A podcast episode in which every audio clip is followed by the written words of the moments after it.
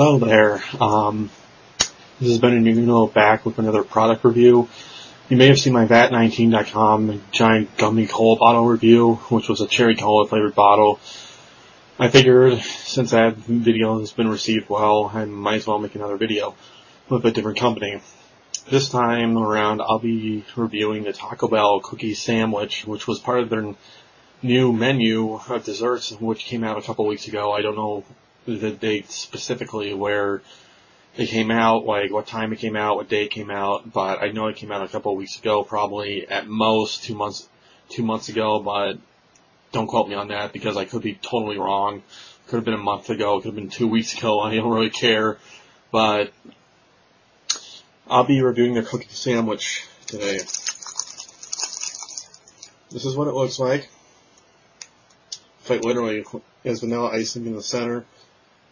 It's quite literally like shaped like a slice of pizza. Both wedges are shaped like a slice of pizza. They come in these nondescript bags. N- not really important. They have like it, it shows a picture of the bell on the sticker, but that's not really important. And basically, I didn't know you could do this. You can kind of take it apart. You can kind of take this apart. So, that all said and done, let's take a taste.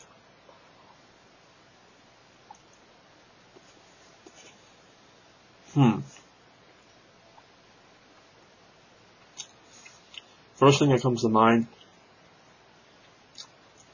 it's sweet. It's very sweet. Like, if you're done eating like your taco burrito, two dollar meal deal, whatever combo you got, this would make a great dessert if you're craving like chocolate.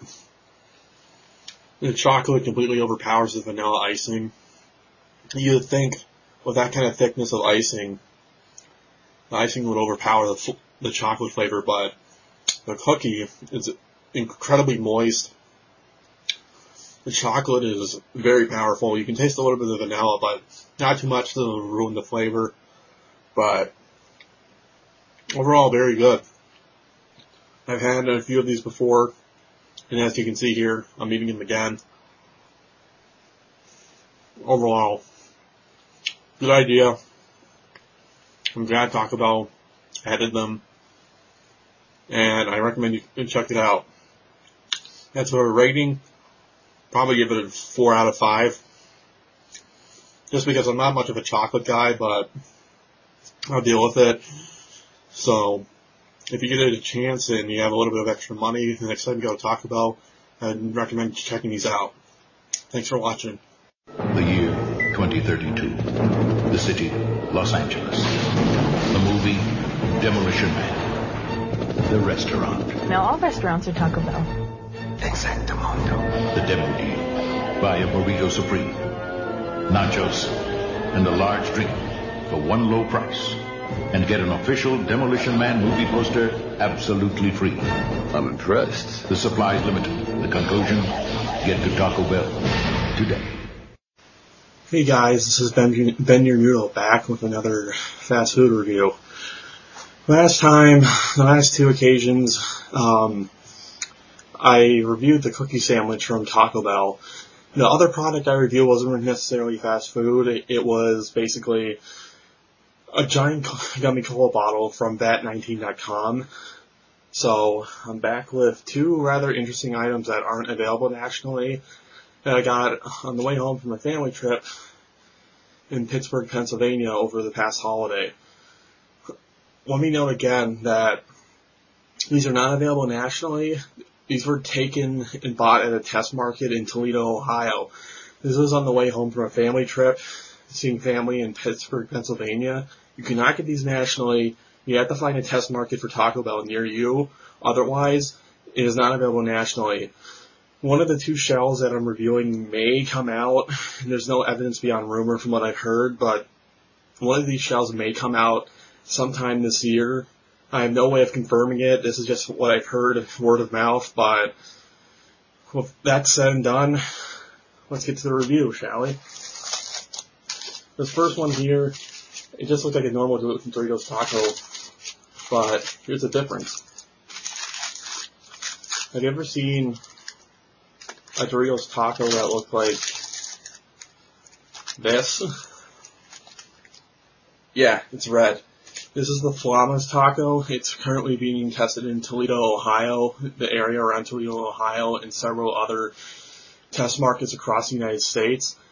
Remember, this was not released nationally yet. The only way you can get these are in the test market. You have to travel to one of these test market areas, otherwise you won't be able to find it. You'll only be able to get the Locos Taco, which is nacho cheese. With that being said, I'm going to try a little bit of the shell without any of the filling.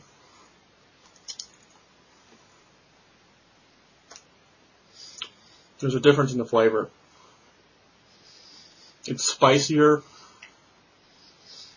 kind of like a volcano taco, but not that spicy. Kind of like has a little bit of a kick to it. Doesn't taste bad. If you're a spice person, this is the kind of thing for you. I pers- I don't I don't go crazy over spice particularly, but if you like spicy, you may like this. And now, if I can get out of the shell, I'm going to take a bite of it with the filling. Hmm. Hmm. Hmm. I dropped a little bit on the floor.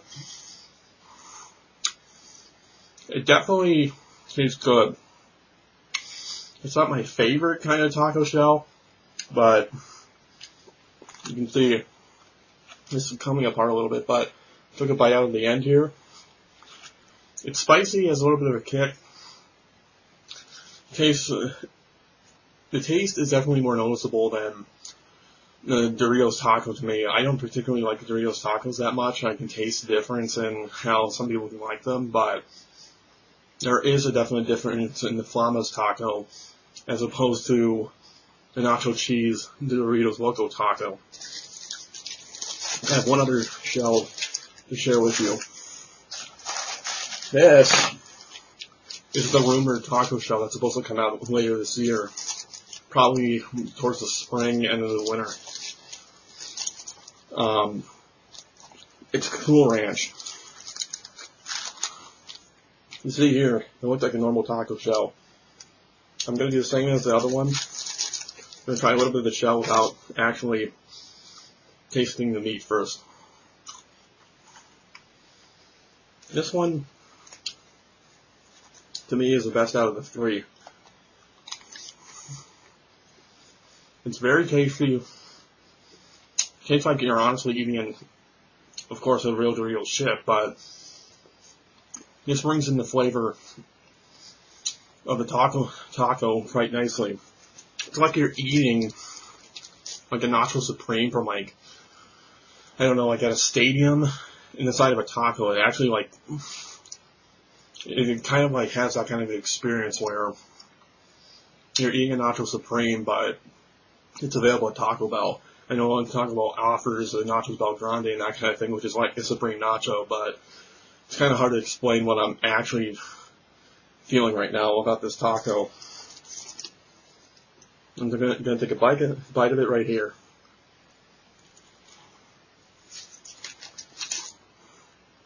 Hmm. Hmm. It's gonna take more of a bite. I got more lettuce and cheese. Hmm. Definitely the best out of the three. I like the Cool Ranch flavor a lot, just when it's a bag of chips. I think the Cool Ranch out of the three of them, personally, it goes Cool Ranch, Nacho Cheese, and then Flamas. Cool Ranch is probably the best you're gonna get. like I said, these are not available nationally. The only way you can get these is by going to a test market. All I can recommend is going on Google and trying to find the test markets near you. If you're in California, try to find one somewhere in your state.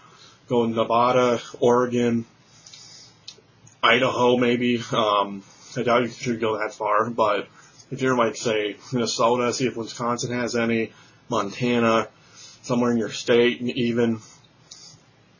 I live in Michigan, near, I live in Michigan, and we had to go to Toledo to find these things. My brother had to even call and confirm with the Taco Bell restaurant that we went to that they still had these. He had two locations in mind, and he had to even call and confirm with the first one that they had these shells. Because it's very possible, since they're in test markets only, that they don't have a constant supply of these, and that they may go through, through even a very limited run for the test markets. So I recommend that you call ahead and see if these company, these uh, locations have it. You may be disappointed. Like, be prepared to go to more than one because it may be possible one may not have it, but one like 10 miles away may have it. So, out of the three of these, Cool Ranch, Nacho Cheese, and Fama's uh, Taco. If you're in a test market area or you get a chance to stop by one, I highly recommend trying these out. And I also have to throw in a side mention that I don't have it with me, but I had it earlier. They actually had a frozen version of Baja Blast. Again, it's only available in the test markets, but imagine a Frutista Freeze, but with Baja Blast. That's basically what the basic idea of it is. It's very good, and if it's on national release, I highly expect that it'd be successful because a lot of people my age in the 20 to 28 demo would probably love that kind of stuff. And a lot of teenagers, I bet, as well would probably like it. So I highly recommend checking out one of these test markets and getting your hands on a couple of these because Taco Bell has a great future ahead with a couple of these products and the only way you can get them is by going out and getting them yourself. They will not come to you unless you go out and try them. I highly recommend it. I highly recommend Taco Bell at, at least releasing the Frutista Freestyle Baja Blast because I personally love that to death. And I highly recommend you go out there and get it. So I'll talk to you later guys and hopefully you enjoy this. Leave a comment below if you don't like. And also tell me where you saw this because I'd appreciate it. So I'll talk to you soon. Take care. My family's been involved with the Taco Bell business for over 30 years. I've done everything from washing dishes to working at the corporate office. If anyone should know about our seasoned ground beef, it's me. It's me. You know, they want to see the beef. I believe in the quality of our seasoned beef. Our seasoned beef is 88% premium ground beef and 12% signature recipe. If you want to see that signature recipe, just go to TacoBell.com. It's right there. There's no mystery here. No misterio. I know this company. I love this company. We stand behind our products. Quality guaranteed. Well, okay. I know you've heard about the Doritos Locos Tacos recently. How Taco Bell has unveiled a Cool Ranch and Nacho Locos Taco, and how popular those have been recently. Been recently. Um, it's been proven that through this promotion, Doritos and Taco Bell have been having a fair amount of success, in, especially with their Doritos chips and the two dollar meal deals as well. But here I'm to show you something different. That's right. Doritos, Locos Tacos, Doritos. They have them in nacho cheese and of course, Cool Ranch. They taste exactly the same. They're basically Doritos tacos in the form of a Doritos chip. Just thought I'd tell you guys, and they've been on sale for the last 10 days, and it's just another one of those products taking advantage of the promotion Taco Bell's plan with Doritos, and it's probably going to make them a lot more money. So get them while you can. Talk to you later. New at 6, Bakersfield police arrest a man wanted in a shooting at a Taco Bell parking lot. Police say 31-year-old Jason Hill and 29-year-old Joe Buenteo met at the Taco Bell, the 2600 block of Mount Vernon Avenue, on April 2nd. An argument started, and Hill allegedly pulled a handgun and shot the other man in the chest, then ran. This video is going to be about my belly and my belly button. I don't really have that big or deep of a belly button. But it's there, see? It doesn't go in that far. When I put my finger in it, it tickles. It actually feels kind of good.